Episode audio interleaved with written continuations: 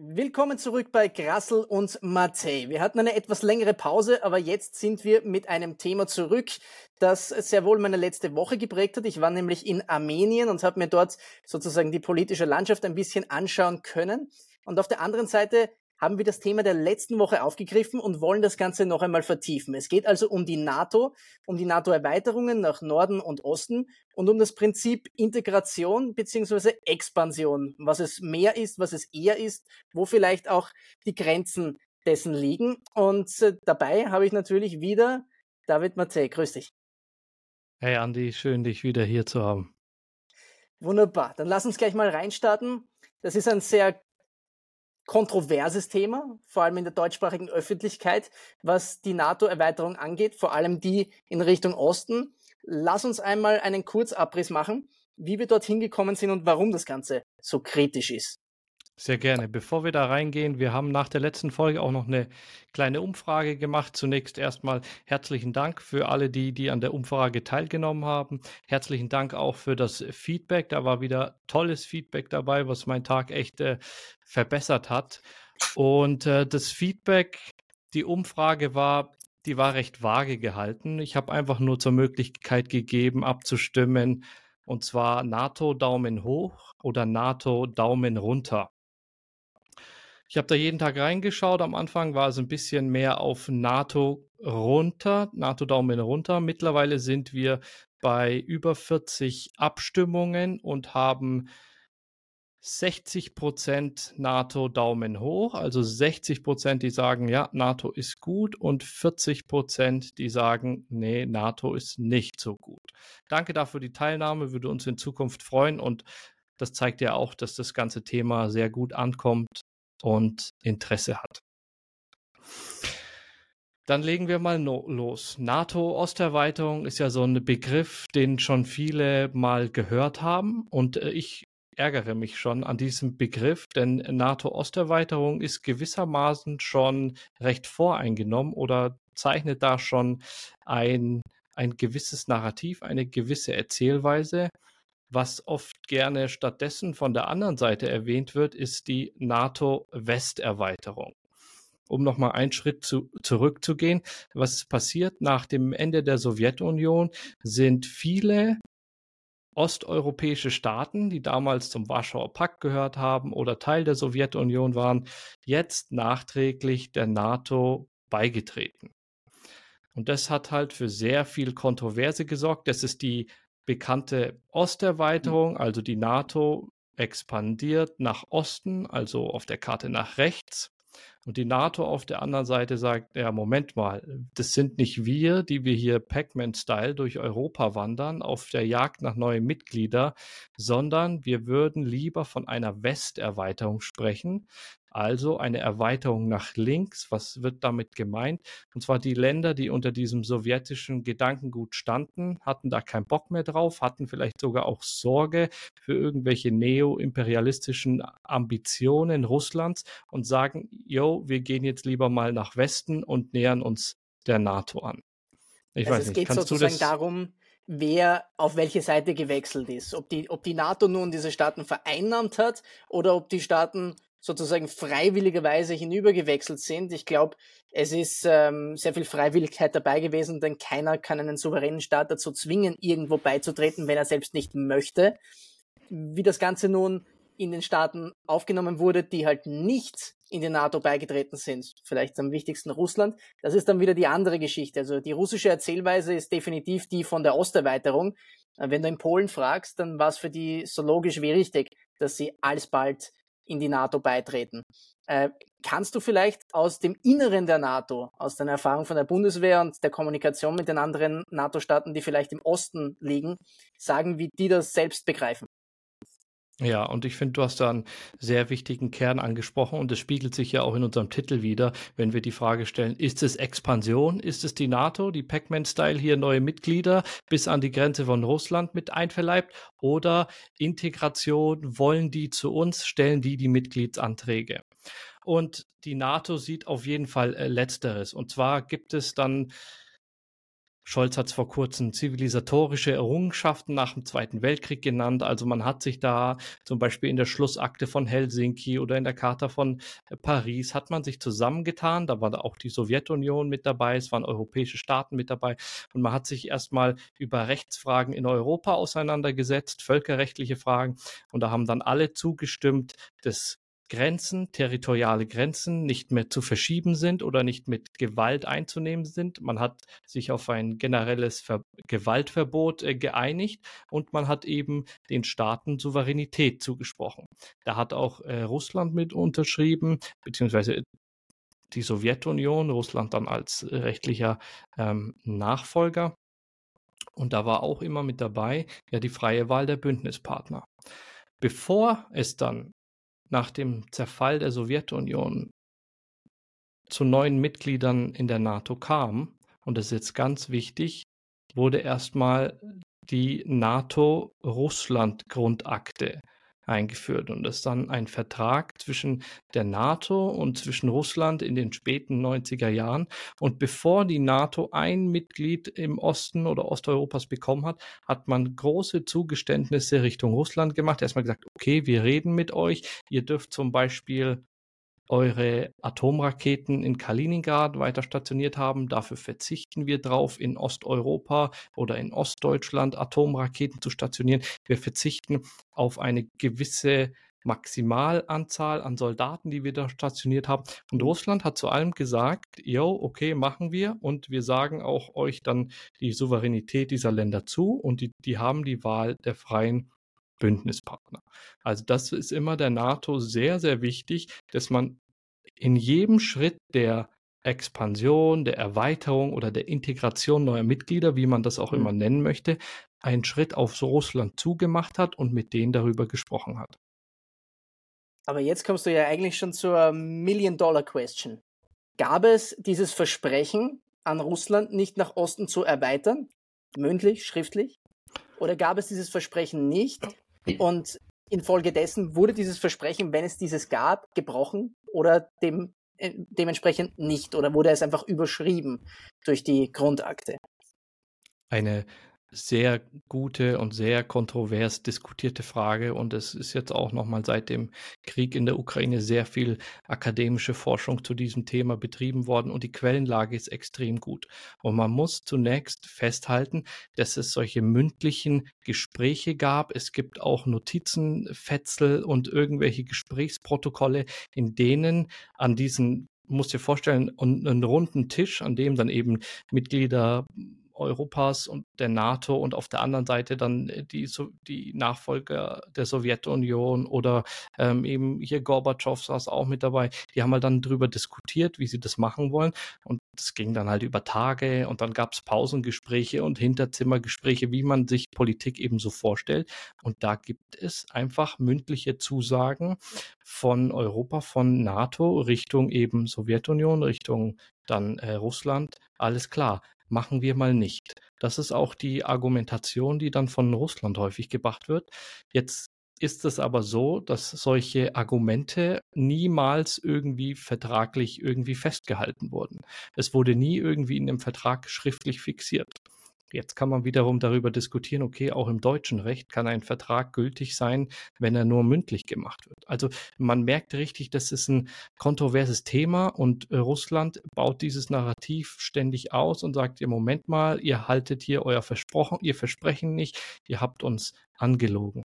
Es gab dann einen Journalisten, der hat 2014 äh, einen Interview mit Gorbatschow geführt und hat ihn gefragt, Herr Gorbatschow, Sie saßen doch mit an diesem runden Tisch.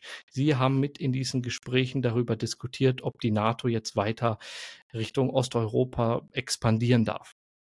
Und Gorbatschow hat dann sehr bekannt geantwortet und hat gesagt, nein, es gab dieses Versprechen nicht, aber die Erweiterung der NATO Richtung Osten hat gegen den Geist der Verhandlungen verstoßen. Das heißt, man hat es zwar nie irgendwie schriftlich fixiert, es gab das Versprechen nicht, aber irgendwie ging es ja doch um Osteuropa. Die NATO sagt dann wieder, ja, mhm. es ging eigentlich mehr um die DDR und Ostdeutschland und dort die, die Stationierung der Soldaten. Gorbatschow sagt, nee, nee, der Geist der Verhandlungen ging ganz Osteuropa und gegen den hat die Osterweiterung der NATO verstoßen. Also das ist so, sage ich mal, der Kern der, der, der Debatte. Man kann beide Seiten sehr gut nachvollziehen. Die NATO, die sagt, nee, die wollen Richtung Westen zu uns. Und Russland, die sagt, yo, yo, yo, ihr kommt immer näher an unsere Grenzen. Mhm. Wir fühlen uns bedroht. Ich, ich glaube nur, aus meiner realistischen Perspektive, aus der ich auf die Welt schaue, dass es ähm, natürlich eine sehr wichtige Frage ist, ob es das gegeben hat oder nicht, aber dann die Taten uns immer erzählen, was wirklich wichtig ist in der Politik. Und der Umstand ist jener, Ganz egal, ob es dieses Versprechen gab oder nicht, die einzelnen souveränen Staaten wollten beitreten, auch die Ukraine wollte beitreten, war halt nicht schnell genug sozusagen, um, um vor dem russischen, um, den, um vor dem wachsenden russischen Einfluss zu entkommen. Und mit diesem Punkt muss man vielleicht auch sagen, was die Position Russlands ist. Denn die Position Russlands, und das kann man sehr gut sehen, wenn man nach Transnistrien schaut oder wenn man in die Separatistenrepubliken Georgiens schaut oder auch nach Zentralasien, dann erkennt man, dass sich Russlands Machtausübung sehr häufig durch Hardpower kennzeichnet, mehr oder weniger. Äh, wir, wir sind dort militärisch präsent, wir fördern den Separatismus einzelner Republiken, wir kümmern uns darum, dass die Gasversorgung dieser Länder ausschließlich in, Russli in russischer Hand ist, um sozusagen ein Potenzial für ein Blackmail zu haben. Aber sehr selten ist es Softpower. Russland ist keine Softpower-Macht, weil Russland wenig hat, was die anderen Staaten kulturell von Russland wollen. Sehr häufig kommunizieren sie noch in der russischen Sprache, aber das ist auch schon das Einzige. Und das ist auch eine Sache, die sich sehr viele abgewöhnen wollen. Also wenn man sieht, was die ukrainischen Kinder jetzt in der Schule lernen, auch schon in den fünf Jahren vor dem Krieg, und was sie vielleicht unmittelbar nach dem Ende der Sowjetunion gelernt haben, dann sind das sehr unterschiedliche Dinge. Und das ist auch eine Annäherung an den Westen, weil, also blöd gesagt, um jetzt Leuten zu erklären, was Softpower ist, das ist ähm, die Möglichkeit, ein Interesse durchzusetzen, ohne Gewalt oder Androhung von Gewalt anwenden zu müssen. Und dieses Potenzial hat Russland nicht so. Und deswegen wollen die Länder auch nicht Teil des sogenannten Ruski Mir sein, was so viel heißt wie der russischen Welt. Und der Westen war, hatte immer ein bisschen mehr Appeal für diese Länder. Dass das vielleicht noch zur Abrundung, warum dieses mündliche Versprechen, das es nicht gab, aber das gegen den Geist der, dass es im Geist der Verhandlungen gab, warum das vielleicht realpolitisch nie zur Geltung kam, weil der Wille der Länder, die ja nicht gefragt wurden, die nicht an diesem Tisch saßen, ein anderer war, als man vielleicht von NATO-Seite und von russischer Seite antizipiert hat. Weil diese Länder haben ja auch einen eigenen Willen. Die fragen ja nicht in Moskau, was sie tun und lassen dürfen.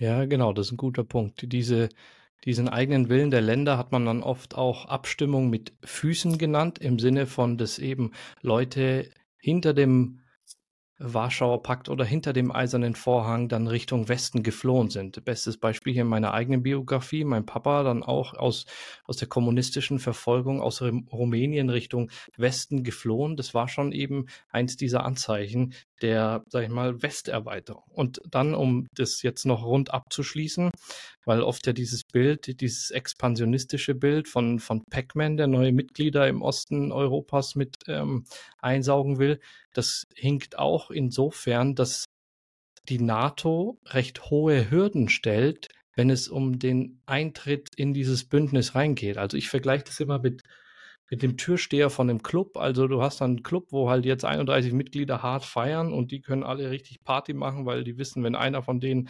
angegriffen wird, kommen die anderen 30 Cousins und schlagen dich da raus. Und dann gibt es halt ein paar Länder, die stehen gerade vor der Tür, die, die wollen rein, aber der Türsteher hat recht hohe Hürden. Und das sind nicht nur irgendwie ja, wir brauchen die gleiche militärische äh, Munition, wir sollen die gleichen Waffen haben und wir müssen die gleiche militärische Sprache. Also es geht weit übers Militärische hinaus. Da geht es um die De Demokratie und Gewaltenteilung, da geht es um eine stabile Wirtschaft, da müssen unabhängige Gerichte ge gewährleistet werden, da muss, muss, muss mit Minderheiten fair umgegangen sein. Also das sind alles Voraussetzungen, wo die NATO sagt, yo, ihr werdet nicht mal Mitglied bei uns, bevor ihr diese erfüllt. Und das muss man sich vorstellen wie eine Checkliste. Und äh, das wird dann den Staaten angeboten, ist ein sogenannter Membership Action Plan, MAP, wird dann den potenziellen Mitgliedern, die dann jetzt, sag ich mal, vom Tür, Türsteher vor der Tür stehen und gerade ihren Perso zeigen und in den Club rein wollen, die sind dann in dieser Phase, es geht über, über mehrere Jahre und müssen diese erfüllen. Bekanntestes Beispiel für diesen Membership Action Plan oder für diese Bedingungen, die erfüllt werden müssen, ist das NATO-Treffen in Bukarest 2008. Was ist passiert? Jedes Mal, wenn die NATO neue Mitglieder aufnimmt oder sich erweitert, trifft sich die NATO auf einem Gipfel. Die sind fast jährlich. Dieses Jahr war es jetzt in Vilnius, in Litauen. Letztes Jahr war es in Madrid. Also die treffen sich dann immer in einem der Bündnisländer. Haben sich dann 2008 in Bukarest getroffen und haben darüber diskutiert, ob Georgien und die Ukraine in die NATO aufgenommen werden. Und na, die Ukraine und Georgien haben sozusagen angeklopft, stehen vorm Türsteher und haben gesagt, lass uns mal mit in die NATO rein. Also trifft sich die NATO dort. Und ein wichtiges Prinzip der NATO ist das so, sogenannte Einstimmigkeitsprinzip. Das heißt, jedes Land hat sozusagen ein Vetorecht. Jedes Land muss dafür sein. Ein Land darf sich auch nicht enthalten. Das heißt, wenn jetzt ein neues Land rein will, müssen alle derzeit 31 Mitglieder ein Ja dafür geben. Es reicht nicht mal, dass sich ein Land enthält. Alle müssen dafür sein. Und so war 2008, als es darum ging, die Ukraine und Georgien aufzunehmen, waren zwei Länder dagegen. Der Rest war dafür, stark angeführt von den Amerikanern, die fanden das richtig gut, aber zwei Länder waren dagegen, dass die Ukraine und Georgien da reinkommen und maßgeblich waren das die Deutschen und die Franzosen. Warum? Ein Jahr vorher, Putin spricht an der Münchner Sicherheitskonferenz, bis dahin waren die Beziehungen Russland und NATO, Russland und Westen eigentlich wirklich recht gut. Also so gut, dass hier Putin, als er im Jahr 2001 vom Bundestag spricht, hier Standing Ovations äh, bekommt, alle Abgeordneten klatschen, die können ihren eigenen Ohren nicht mehr trauen, wie positiv die Beziehungen auf einmal mit Russland sind. Er spricht davon Partnerschaft und Zusammenarbeit und Zusammenentwicklung und so weiter. Also der wird richtig gefeiert. Er hat sich dann aber über die Jahre hinweg nicht, nicht sehr viel ernst genommen gefühlt, hat nicht das bekommen, was er meinte, steht ihm zu. Und dann 2007 spricht er auf der größten Sicherheitskonferenz. Lass mich da vielleicht noch kurz einhaken, Bitte. bevor wir dazu kommen. Es gab ja diesen ominösen Versuch, das einseitige Angebot Russlands der NATO beizutreten, das ausgeschlagen wurde 2002. Ähm, denkst du, äh, das gab es, also das gab es wirklich, ist, äh, glaube ich, mittlerweile gesichert. Aber weshalb?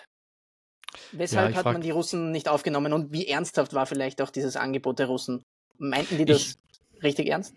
Ich weiß gar nicht, auf wer das Angebot jetzt ausgeschlagen hat oder, oder wer nicht, oder ob das dann, ob Russland jetzt nicht weiter vertieft hat oder ob es die NATO ausgeschlagen hat.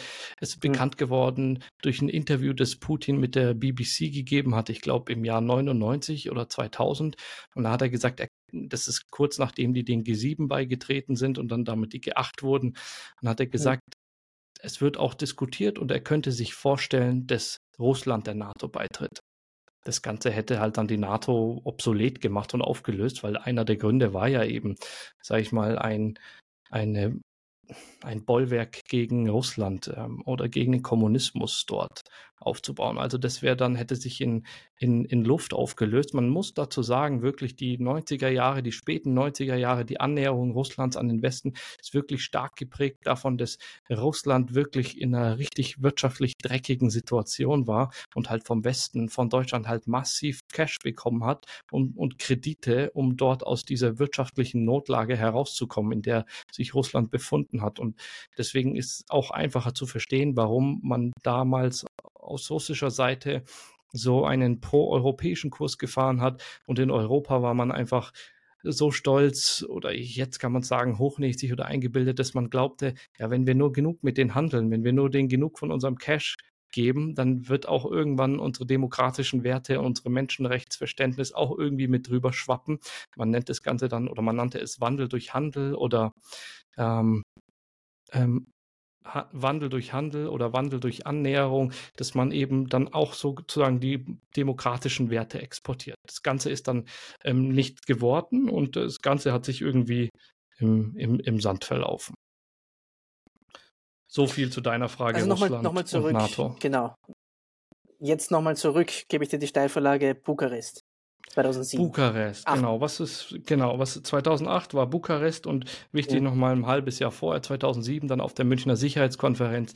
Da ist es wirklich, die, die NATO ist schockiert, spricht dann vom Bruch der NATO-Russland-Partnerschaft. Es geht wirklich ähm, auseinander und man, man weiß gar nicht, wie einem geschieht. Es gibt dieses Foto von Putin, wie er dort spricht, übelst hier, sieht übelst stoned aus und ist mega verschwitzt, weil er halt e, seine emotionale Wutrede wirklich einen Paukenschlag dort dann 2007 in in München hält. Und er droht eben auch an, wenn sich die NATO weiter hier als die, als die Herren der Welt aufspülen, dann wird er sein, sein atomares Arsenal Richtung NATO richten. Und vor allem, wenn sie im Traum daran denken, an sich seiner Grenze anzunähern. Und genau das wird dann eben im Jahr 2008 in Bukarest versucht, vorangetrieben durch die Amerikaner. Aber die Deutschen sagen halt dann, jo, nee, lass mal nicht machen, weil er ja vor einem halben Jahr mit seinen Raketen gedroht hat. Und so hat man dann, es gab dann diese witzige Pressemitteilung, da stand da drin, hey, Ukraine, Georgien, willkommen in der NATO, aber zu einem unbestimmten Zeitpunkt in der Zukunft und den Membership Action Plan mhm. bieten wir euch auch noch nicht an, aber irgendwann in der Zukunft. Also wir Männer kennen das hier ganz klassisch als, als die Friend Zone und da wurde halt Ukraine und Georgien schön gefriendzoned von der NATO und, und in der befinden sie sich ähm, auch heute noch. Und dann weißt du ja selber perfekt, was ein Jahr später in Georgien passiert ist.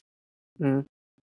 Ja, da, da kann man vielleicht übergehen. Vielleicht noch nehmen wir die, die Ukraine mit. Das war gerade die Zeit nach der sogenannten Orangenen Revolution, die jetzt ein bisschen in Vergessenheit geraten wird, weil immer nur vom Maidan gesprochen wird. Aber dem vorausgegangen ist schon diese sogenannte Orangene Revolution, die ähm, nämlich eine pro-russische Regierung abgelöst hat und eine pro-westliche Regierung an deren Stelle gesetzt hat. Das sind vor allem die beiden ähm, Charaktere Juschenko und Timoschenko sehr stark involviert gewesen. Und in Georgien zum gleichen Zeitpunkt Mikhail Saakashvili, der auch mit westlicher NGO-Hilfe, westlicher äh, amerikanischer Hilfe, also sehr viel Geld auch, das in seinem Wahlkampf verwendet wurde, aber auch natürlich mit der Unterstützung der, der breiten Öffentlichkeit an die Macht gekommen ist und eine gewisse Aufbruchsstimmung in Georgien fabriziert hat.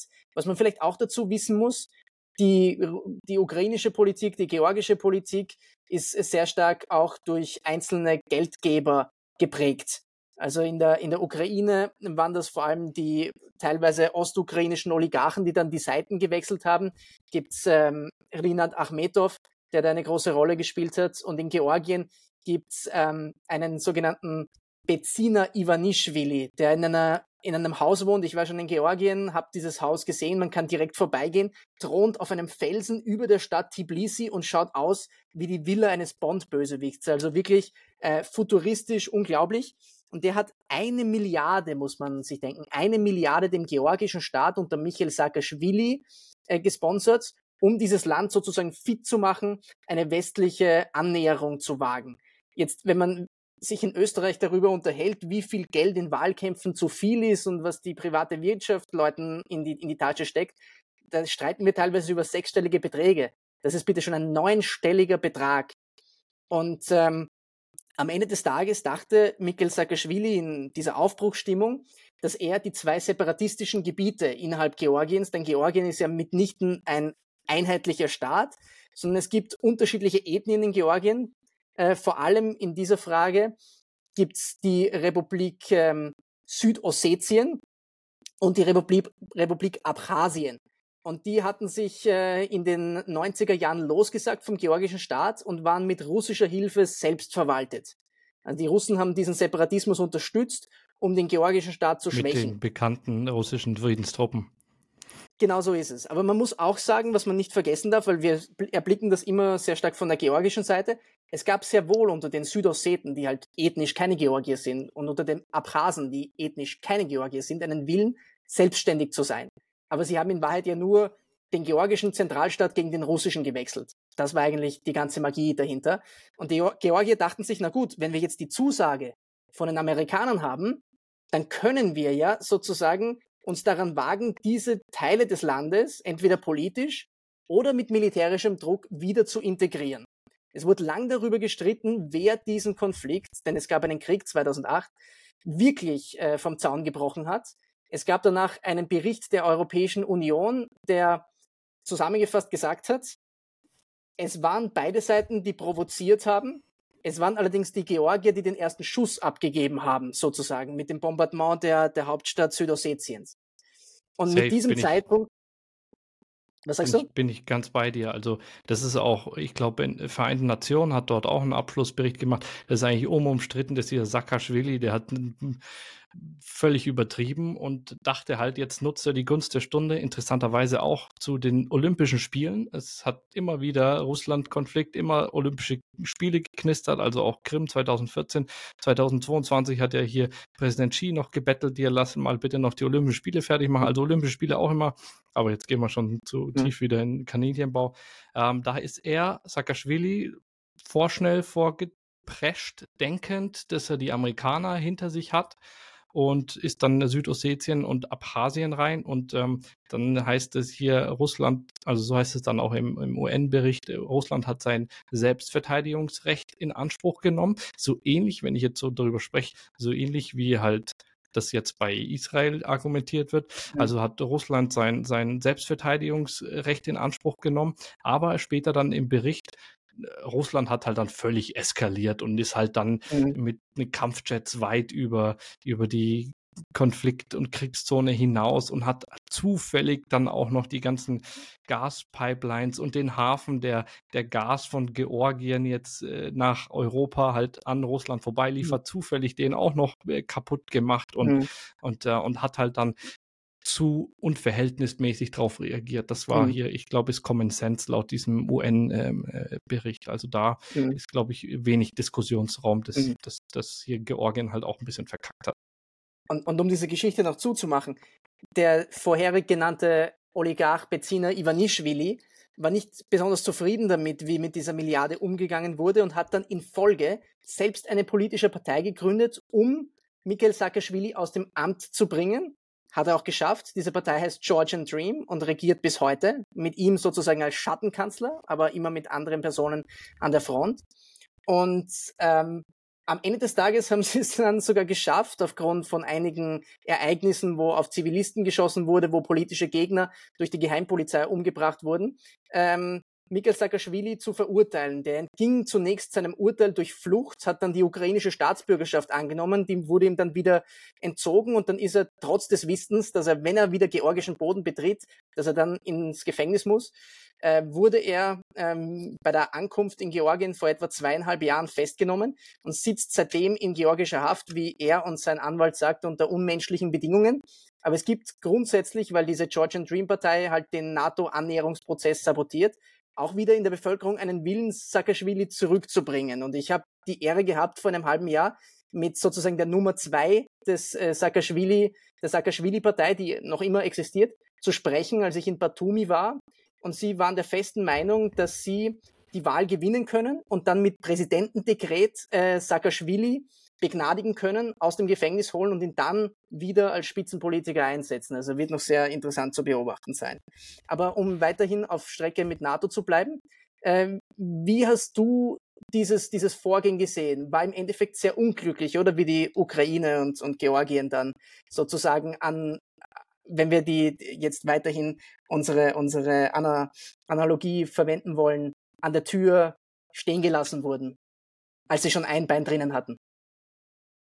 Ja, ähm, und da ist es also, wenn wir diese Analogie weiterfahren, ist es recht verständlich äh, sozusagen eine Fußnote im Nordatlantikvertrag. Also eine, Fuß, eine Regel in den Clubregeln jetzt in diesem NATO-Club, Club, wo die 31 Mitglieder feiern, ist gewissermaßen, du kannst in diesen Club nicht rein, wenn du in deinem eigenen Haus Beef hast. Also wenn du gerade vorm Türsteher stehst und gerade weggerannt bist vor, ähm, keine Ahnung, irgendeinem Russen mit seinen 20 Cousins, die dir auf die Schnauze hauen wollen und du willst einfach schnell in die NATO rein, damit die NATO dich beschützt, dann sagt die erstmal, die NATO erstmal nein, auf gar keinen Fall, weil dann holen wir uns ja dein, dein Beef mit den 20 Russen auch mit ins Boot. Also da ist die NATO ganz klar und das ist der Grund, warum jetzt auch die, die Ukraine zum Beispiel noch nicht drin ist oder, oder Georgien seitdem keine Angebote bekommen hat, weil die haben bestehende Konflikte in ihrem Land. Und in, in, in Georgien ist auch hier der Konflikt in Südossetien und Abchasien ein, ein sogenannter hier Frozen Konflikt, also ein eingefrorener Konflikt. Und da gibt es eben ein Interesse Russlands daran, dass dieser Konflikt eingefroren bleibt, weil solange eben dieses Land innerlich selbst Stress hat, kommt der Mann nicht an den Türsteher vorbei in den Club. Und dann, wenn wir das Ganze weiterfahren, 2014, das war dann damals die Argumentation, okay, lass halt von Russland mal die Krim annektieren und dann hat eben die Ukraine genauso einen Frozen Konflikt, einen eingefrorenen Konflikt. Und das hatten wir ja seit, seit neun, zehn Jahren schon im Osten der Ukraine, im Donbass, dort dann diesen Krieg, diese festgefahrene äh, Linie, ähnlich wie im Ersten Weltkrieg. Hier, ich gucke kurz raus, ich schieße kurz drüber und dann war es das wieder für einen Tag. Ja. Da gab es genauso diese Stimmen, hey, Russland macht hier das Allergleiche, macht hier einen eingefrorenen Konflikt an seinen Grenzen, um eben einen Beitritt in die NATO zu verhindern. Genau so ist es, was uns ähm, auch zum nächsten Thema bringt. Ich habe es ja kurz angemerkt am Anfang. Ähm, ich war in Armenien und da gab es ja vor kurzem einen eingefrorenen Konflikt, der sich wieder aufgeheizt hat und dann zugunsten der Aserbaidschaner ausgegangen ist. Die Rede ist natürlich vom Berg Karabach und dem dortigen Erfolg eigentlich ohne Kampf. Also man hat sich ergeben, die Armenier haben den Karabach-Armeniern, das ist etwas anderes in diesem Fall, weil die hatten, die waren selbstverwaltet. Die Armenier hatten ihnen den Zuspruch nicht gegeben, Waffen Armeniens nutzen zu können, auch die armenischen Streitkräfte als Unterstützung anfordern zu können. Und damit ist dieser politische und militärische Widerstand binnen eines Tages gestorben. Und somit ist auch die sogenannte Republik Arzach zu Ende gegangen. Eine Ära, die eigentlich seit 1992 sozusagen angeweilt hat infolge der Auflösung der Sowjetunion und dieses Konflikts Jetzt ist es so, dass Armenien traditionell sehr stark an Russland gebunden ist. Beispielsweise hast du dort ein Gasnetz, das komplett in russischer Hand ist, 100% Gazprom. Du hast auf der anderen Seite ein Stromnetz, das ähm, zu einem Großteil auch äh, dem russischen Vertreter gehört und sehr wenig Möglichkeit eigentlich, sich aus diesem Korsett zu befreien. Aber Nicole Pashinyan, der aus einer pro-westlichen Revolution in diesem Land, die auch gegen Korruption war und so weiter, als Ministerpräsident hervorgegangen ist, der wollte schleichend einen Annäherungsprozess an den Westen beginnen, weil er das Gefühl hatte, und das Gefühl haben in Armenien viele Leute, dass man den Russen zur Verteidigung Armeniens, und Russland ist ja eigentlich Friedensgaranteur, nicht trauen kann, weil die Russen immer dann, wenn es ums Kämpfen ging, sich fein rausgehalten haben. Und jetzt gerade gab es Zusagen über Waffenlieferungen von den Franzosen. Die Amerikaner haben die größte Botschaft im Kaukasus in der Stadt Jerewan.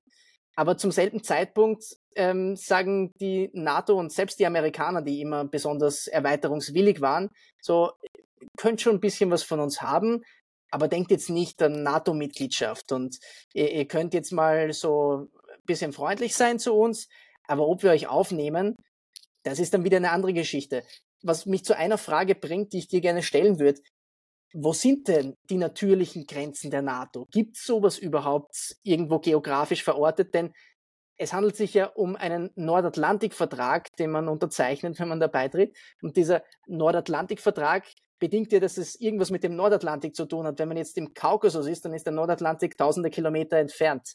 Ähm, Gibt es irgend sowas wie eine Grenze, worüber die NATO hinaus nicht expandieren wird?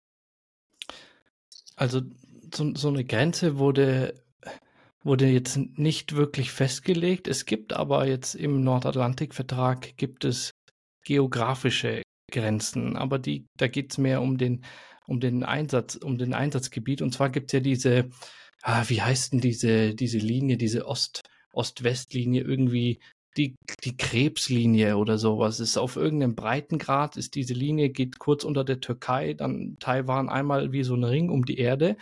Und die NATO hat in ihrem Nordatlantikvertrag dort drin stehen, wenn ein, eins der Mitgliedsländer in dieser in dieser Zone angegriffen wird, dann kickt da kein Artikel 5, dann kickt da kein Bündnisfall. Was ist der Hintergrund? Und zwar die, die Gründungsländer in der, in der NATO, also jetzt hier England oder ähm, Frankreich, die hatten noch sehr viel koloniales Erbe, die hatten noch da bei Indien was, Südamerika, hatten die, hatten die noch alle paar Kolonialmächte und man wollte nicht, dass die halt in so einer kleinen Kolonie, wenn die dort in den Konflikt geraten, dass dann die ganze NATO reingezogen wird.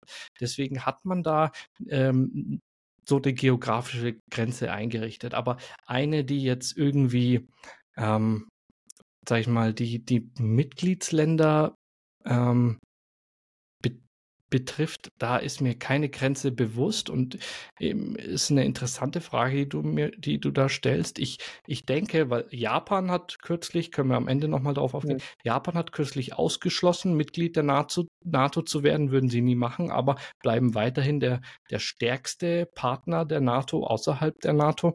Also die sind auch im Club drin, haben nur ein anderfarbiges Bändchen und haben nicht all-inclusive sozusagen in, in, in, in der Disco.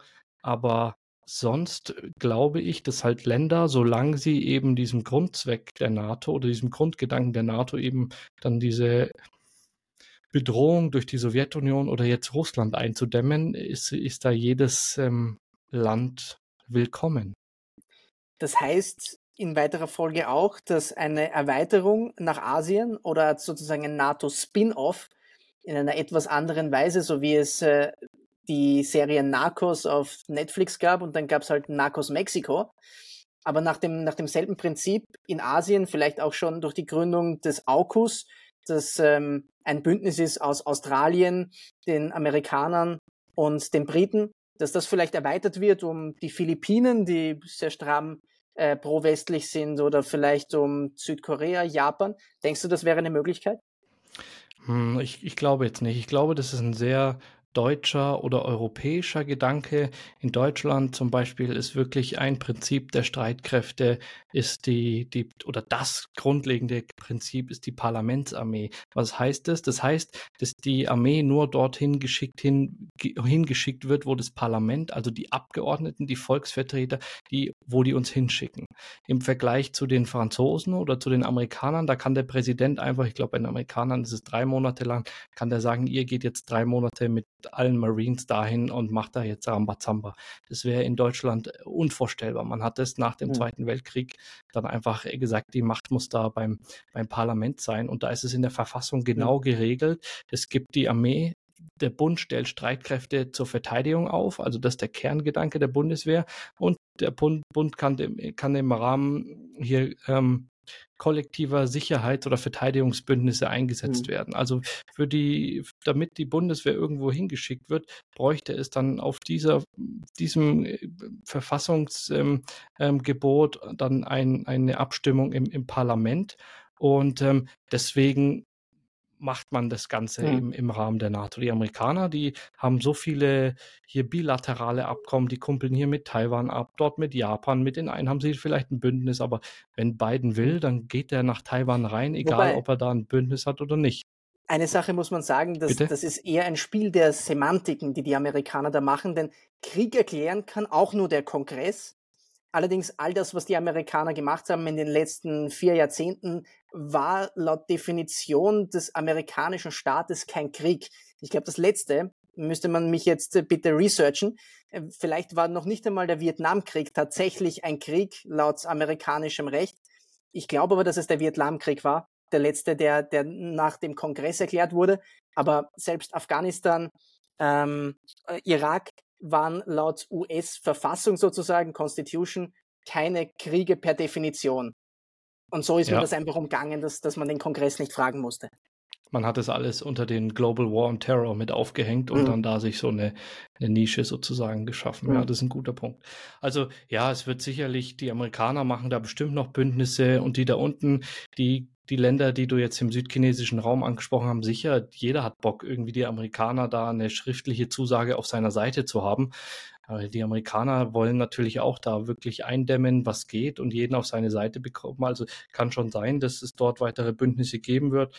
Deutschland hat die Indo-Pazifik-Leitlinien von, wann waren das? Ich glaube 2021. Es gab dann die Fregatte, die dorthin gegangen ist, die Fregatte Bayern. Es gab dann Kampfjets, die dort hingeflogen sind. Man, man arbeitet dann irgendwie auch einer, einer Übung mit, mit Heeressoldaten, aber nächstes Jahr soll, glaube ich, wieder eine Fregatte in den Raum kommen. Also da sind Gespräche. Vieles davon ist aber auch bilateral, dann nicht unbedingt im, im, im, im Rahmen der NATO. Also das hm ist, ist sage ich jetzt mal, nur Schmuck am Nachthemd, ob man da jetzt irgendwie ein neues Bündnis aufmacht. Wenn die Amerikaner dahin wollen, dann finden die ihre Wege, sich mhm. dort zu verbreiten. Vielleicht an der Stelle ist es äh, ganz schön über Israel zu sprechen, auch aufgrund der gegebenen Relevanz. Israel hat ja vielleicht das engste Bündnis mit den Amerikanern, das nicht NATO heißt, sind da auch äh, bereits wirklich geheime Informationen, sehr geheime Informationen zu teilen, gemeinsam auch ähm, Missionen bis in den Irak, bis in den Iran hinein, wo es dann um die Verhinderung des iranischen Atomprogramms geht, gemeinsam durchzuführen. Ähm, hast du irgendwas als sozusagen Dritter in diesem Verhältnis, also Amerika, äh, Israel, das funktioniert direkt. Ich weiß nicht, inwieweit die Deutschen involviert sind, aber hast du mitbekommen, inwieweit dieses Verhältnis vielleicht sogar noch tiefer ist als das zwischen den Amerikanern und den NATO-Staaten. Nochmal die letzte Frage, du warst kurz weg. Also inwieweit ist das Verhältnis zwischen den USA und Israel vielleicht sogar noch tiefer als das Verhältnis zwischen den USA und den einzelnen NATO-Staaten? Wie, wie, meinst du das jetzt? Also inwieweit ist das Verhältnis der USA zu Israel? Äh, ja, wir, wir sprachen ja von bilateralen Verträgen, die die Amerikaner befähigen, dann äh, aktiv zu werden. Äh, und, und manche sind halt sehr kooperativ aufgebaut und sind vielleicht sogar noch, obwohl man ja sagt, NATO-Integration ist eigentlich der höchste Grad, den du an Schutz von den Amerikanern erfahren kannst. Aber ist nicht vielleicht der Schutz, den Israel genießt und die Zusammenarbeit, die Israel mit den Amerikanern genießt, sogar noch höher zu stellen, tiefer greifend als die zwischen den NATO-Staaten und den USA? Ja, ich könnte mir höher zu stellen, auf jeden Fall. Ich meine, die Profiteure der NATO sind hauptsächlich dann alle NATO-Mitglieder außer die USA. Also Trump war ja hm. derjenige, der dann wirklich zu diesem gefühlten Nahtoderlebnis in der NATO geführt hat, als er gesagt hat, was macht ihr da eigentlich? Ihr zahlt euer Geld nicht, wir verteidigen. Es gibt dieses bekannte Gespräch von ihm, ey, ihr, ihr bezahlt jetzt äh, einen Haufen Kohle an Russland, vor denen wir euch mit einem Haufen Militär beschützen. Also der hatte da wirklich so keinen Bock auf die NATO und es heißt jetzt im Nachhinein, er war wirklich so kurz davor, dort aus der NATO auszutreten. Also wir profitieren am meisten davon, dass er da ist. Klar, für ihn ist so ein bisschen vielleicht, für die Amerikaner ist vielleicht so ein bisschen okay, ein bisschen was machen die die NATO ja schon auch in Europa und die Deutschen mit ihrer Drehscheibe in, in Deutschland. Klar, wir müssen ihnen immer in den Arsch treten, aber so ein bisschen leichter machen sie es schon auch. Also da hat Amerika nicht so viel davon und mir, wir haben eher, eher was davon. Mhm. Und Israel hat diese Sicherheitszusagen von von, von den Amerikanern und die retten denen natürlich den Arsch. Aber auch im Laufe der Geschichte war das dann ähm, ähm, mehrfach so jetzt im nicht im Sechstagekrieg, sondern später, dann im Yom Kippur-Krieg, haben die Amerikaner auch gesagt, nee, ihr dürft noch nicht einmarschieren und, und ihr sollt noch warten und erst jetzt, wenn wir, wir, wir sagen euch Waffenlieferung zu und vielleicht unterstützen wir auch. Und es war dann für Israel auch dann oft schwierig, dann einerseits auf die Amerikaner zu, zu warten. Andererseits war Israel in seinen Schlachten oft sehr erfolgreich, weil sie, bevor es losging, schon zurückgeschlagen haben und das konnten sie dadurch nicht, weil die Amerikaner gesagt haben, nee, haltet mal den Ball flach. Also das ist auch nicht immer, immer ganz einfach gewesen dann mit, mit Israel und den Amerikanern, aber natürlich der wichtigste Bündnispartner der der Israelis sind ganz klar die Amerikaner und wer weiß, wo die, wo die heute ja, ich bin mir sicher, die würden heute auch noch bestehen, aber sicherlich nicht so gut dastehen, wie jetzt, dass sie wissen, die Amerikaner sind da voll auf ihrer Seite. Ja, gibt es ja auch viel, sagen wir so, halb äh, öffentliches Material über israelische Atompläne und so weiter und wie, wie sehr sie da von den Amerikanern auch profitiert haben, nicht nur über eine Zusammenarbeit mit den Südafrikanern, die dann aufgegeben haben im Zuge des Ende der Apartheid, sondern auch, dass die Amerikaner da eigentlich sehr offen waren, auch Baupläne geliefert haben und dergleichen. Ähm, Vielleicht noch zum Abschluss. das Thema Integration in die NATO ist ja ein großes Thema, nicht nur Integration im Sinne von, ähm, wir bringen uns jetzt in Abhängigkeit oder in Gesellschaft der Amerikaner, sondern auch untereinander. Es soll ja NATO-Staaten geben, die sich selbst nicht immer so ganz grün waren. Die Sprache zum Beispiel, die Griechenland mit der Türkei und vice versa spricht, war ja nicht immer in den freundlichsten Tönen. Aber du hast mir im Vorgespräch schon gesagt, innerhalb der NATO, wenn es nicht um das weltpolitische Geblänkere geht, wo man sich dann äh, Schlagzeilen und, und negative Worte um die Ohren schmeißt, sondern wenn es wirklich um die Arbeit in der NATO geht, sind die eigentlich ganz kooperativ. Ja, also auf Arbeitsebene, dann beim eigenen Soldaten, äh, beim einzelnen Soldaten sind die hochprofessionell. Also in Afghanistan haben wir mit den mit den Türken zusammengearbeitet und das war halt, da hat man nichts irgendwie davon mitbekommen, dass irgendwie die Türkei hier das Stiefkind der NATO ist, sondern die sind genauso professionell, die sind äh, super cool drauf, die zweitstärkste Armee der NATO. Also das hat man da äh, nie mitbekommen. Und ähm, ja, man hört jetzt diese Auseinandersetzungen zwischen der Türkei und, und Griechenland, vor allem dann aufgrund dieser Gasvorhaben vor, vor Zypern und dann auch eben die ähm, türkische Fregatte, die die griechische gerammt hat oder andersrum. Das war halt dieses wilde hm. Manöver. Mhm. Und ähm, ja, das ist halt auch interessant hier, dass die NATO dann nicht viel machen kann, sondern die Türkei, vor allem die Türkei, die interessiert auch nicht, was die NATO sagt, sondern die interessiert halt dann, was, was die Amerikaner sagen. Und die Amerikaner ziehen dann beiden die Ohren lang oder die Amerikaner beschwichtigen dann beide, genauso wie die Amerikaner jetzt auch dann mit, äh, mit Bidens Zusage an Erdogan, jo, du kriegst deine F-16 Kampfjets und äh, dafür kann jetzt Schweden in die, in die, in die NATO mit rein. Jetzt, jetzt warten wir halt noch auf Ungarn, aber da sind halt die, die Amerikaner wieder, sag ich mal, der Papa in dieser ganzen Stiefkind, Kind, Mutter, was weiß ich, mhm. Metapher der NATO.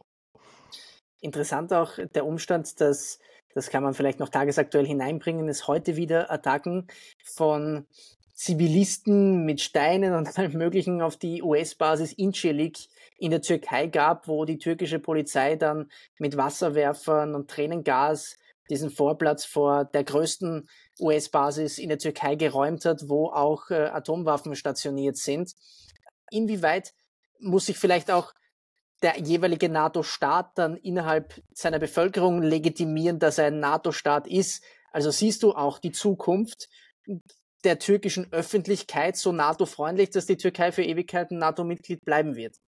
Ja, also Türkei ist oder sagen wir mal, Erdogan ist da super opportunistisch. Also er sucht sich halt so, wie es gerade passt. Und dann passt halt mal ein pro-europäischer Kurs und dann passt halt mal ein eher anti-europäischer Kurs. Und jetzt waren ja dieses Jahr die Wahlen, was waren es? Ich glaube, im Mai waren die Wahlen in der Türkei und man hat ja vorher gesehen, da war er doch, wo waren das? Ich glaube, bei der Shanghai Five oder er war auf irgendeinem, sag ich mal, asiatischen ähm, Meeting und da hat er auch davon gesprochen, dass er hier auch aus der NATO austreten äh, würde und sowas. Also das ist bei ihm Geplänkel. Man muss halt auch so ein bisschen verstehen, es kommt halt im eigenen Land auch gut an. Die Leute sehen ihn gern als Macher, wenn er auf der Weltbühne halt sagt, jo, NATO brauchen wir eigentlich nicht wirklich wirklich. Das gleiche macht er ja auch in die andere Richtung. Es gibt diese bekannten diplomatischen Vorfälle, wenn Russland äh, mit wenn Putin und Erdogan sich treffen, dass ähm, Erdogan ihn warten lässt und dass Putin ihn, Putin Erdogan warten lässt vor laufender Kamera und das ist ja alles Protokolldienst, alles eigentlich im Sekundentakt geregelt, sowas darf nicht passieren, aber die machen das halt bewusst und Erdogan hat dann auch einfach Putin warten lassen vor den Wahlen und wird halt im, im eigenen Land dafür als, als, als richtiger Macher äh, gefeiert. Also das ist immer so Teil der, der, der, der Innenpolitik, wie sich da Erdogan oder die Türkei, sage ich mal, außenpolitisch gibt. Mhm. Lass uns zum Ende noch eine Publikumsfrage aufgreifen, die kommt von Gas per Plas. Der dankt uns für die Folge, das war die letzte, für die er uns gedankt hat. Und dann sagt er, vielleicht ließe sich die Sicherheitsfrage auch auf andere Staaten ausdehnen. Können sich andere Staaten durch die, ähm, er hat das abgekürzt, ich weiß nicht, was er genau meint, also könnten sich andere Staaten dadurch bedroht fühlen, dass an deren Grenze Raketen stationiert werden. Ich weiß nicht, auf wen er da genau gedacht hat oder ob das eine allgemeine Frage war, aber lass es uns vielleicht an einem Beispiel erzählen. Die Russen haben das ja so gesehen und die Chinesen sehen das ähnlich. Ist es ähm, vielleicht auch nur logisch, die Amerikaner haben es mit Kuba genauso gesehen. Stationierung von Raketen, großes Thema. Definitiv. Ähm, das war immer ein Argument der, der Russen. Ist jetzt auch ähm, gerade wieder die Stationierung. Ich meine, es ist da ist ja sehr viel Geheimhaltung. Also es gibt dann eine Stationierung in, in es soll eine Stationierung amerikanischer Atomwaffen in, in, in Westdeutschland geben und in der Türkei. Und in die andere Richtung, sage ich mal, sind die Iskander-Raketen der, der, der, der Russen, die hier nuklear bestückt werden können, ja in, in Kaliningrad. Und gewissermaßen sind die uns also näher, als wir den, sage ich mal, der, den, den russischen ähm, Hauptstädten. Und ähm, es gab, also Putin hat sich dann erstmals bedroht gefühlt durch den Raketenabwehrschirm, den die NATO zum Beispiel dann in in Rumänien mit aufgebaut hat. Und was war da seine Argument? In Polen mhm. auch, genau. Mhm. Die Argumentation war ja, hey, wenn ihr diesen Raketenabwehrschirm damit habt, dann ist ja mein, mein Raketen- oder mein nuklearer Angriff so ein bisschen ähm, geschwächt und damit geht auch dieses Gleichgewicht des Schreckens so ein bisschen auseinander. Deswegen muss ich da weiter aufrüsten. Jetzt die neuesten Entwicklungen sind, dass er davon spricht, in Belarus wieder ähm, Iskander-Raketen oder Nukleararsenal auf, aufzustocken. Und ähm, ja, ich kann schon verstehen, das ist ein häufiges Argument eben. Wir hatten das eingangs zitiert, äh, aufgezeichnet, dieses Narrativ. Er fühlt sich bedroht.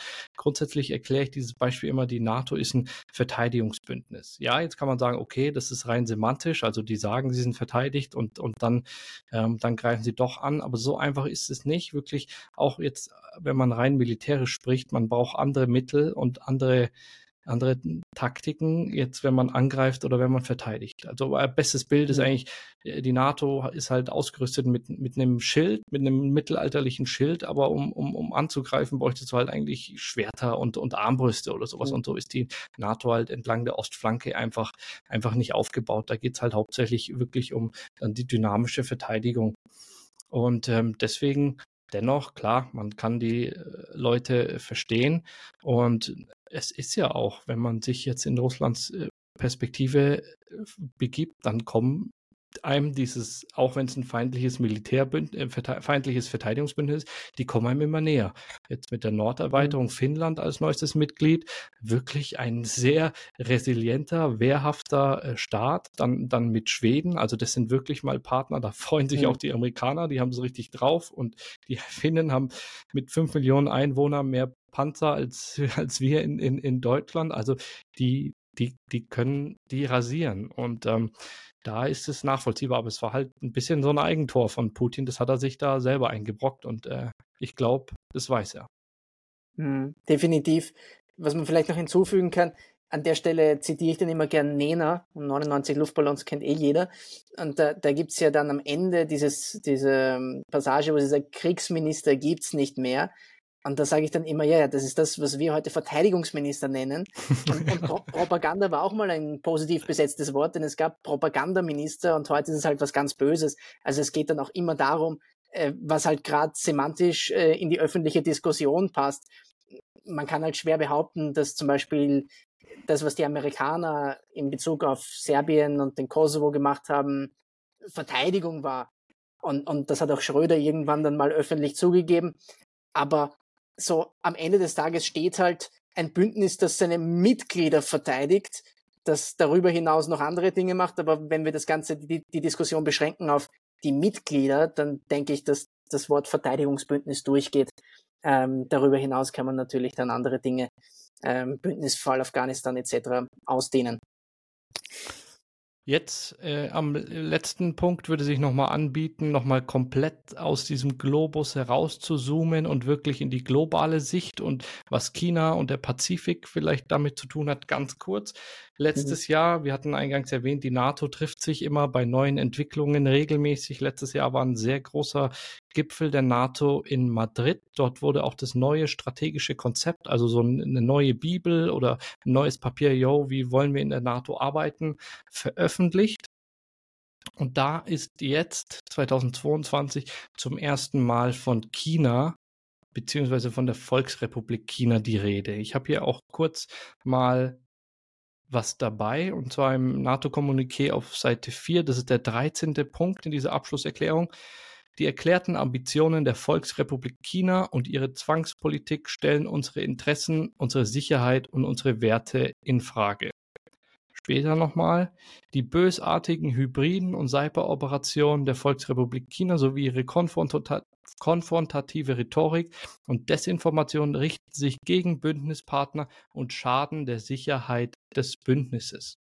Was sehen wir hier? Wird China auch zum ersten Mal neben Russland wirklich als Herausforderer, als Rivale, als potenzieller Feind sogar, als, als Bedrohung für die Sicherheit des Bündnisses angestellt? Was dann dieses Jahr passiert, dann gab es dann Vorstöße der NATO, das erste NATO-Büro in Asien zu öffnen, und zwar in Japan. Da hat aber dann Macron selber gesagt, also der französische Präsident Macron hat gesagt, jo, lass es mal lieber nicht machen, weil wir sonst den Kernauftrag der NATO aus den Augen verlieren. Und deswegen wurde das Ganze jetzt vertagt auf unbestimmte Zeit. Dennoch gilt Japan als der wichtigste Partner der NATO außerhalb der NATO. Damit hätten wir das Thema jetzt, glaube ich, sehr gut eingerahmt und sind auch passend zum Ende. Möchtest du deine Abschlussgedanken dazu noch geben? Ja, vielleicht Emmanuel Macron, der macht auch gerne immer etwas Eigenwilliges. Das hat so ein bisschen französische Tradition und ähm, so sieht man, dass auch eine gewisse Meinungsdiversität in der NATO stattfindet. Es ist nicht immer nur das, was die Amerikaner wollen. Es gibt mindestens ein französisches und mindestens auch ein türkisches Subinteresse. Hm, die Ungarn nehmen einen aktiveren Part ein, wenn es um die Aufnahme anderer Staaten geht. Die Deutschen haben ihre eigenen Ideen vielleicht nicht so ausgeprägt und äh, nicht mit dieser breiten Brust vorgetragen.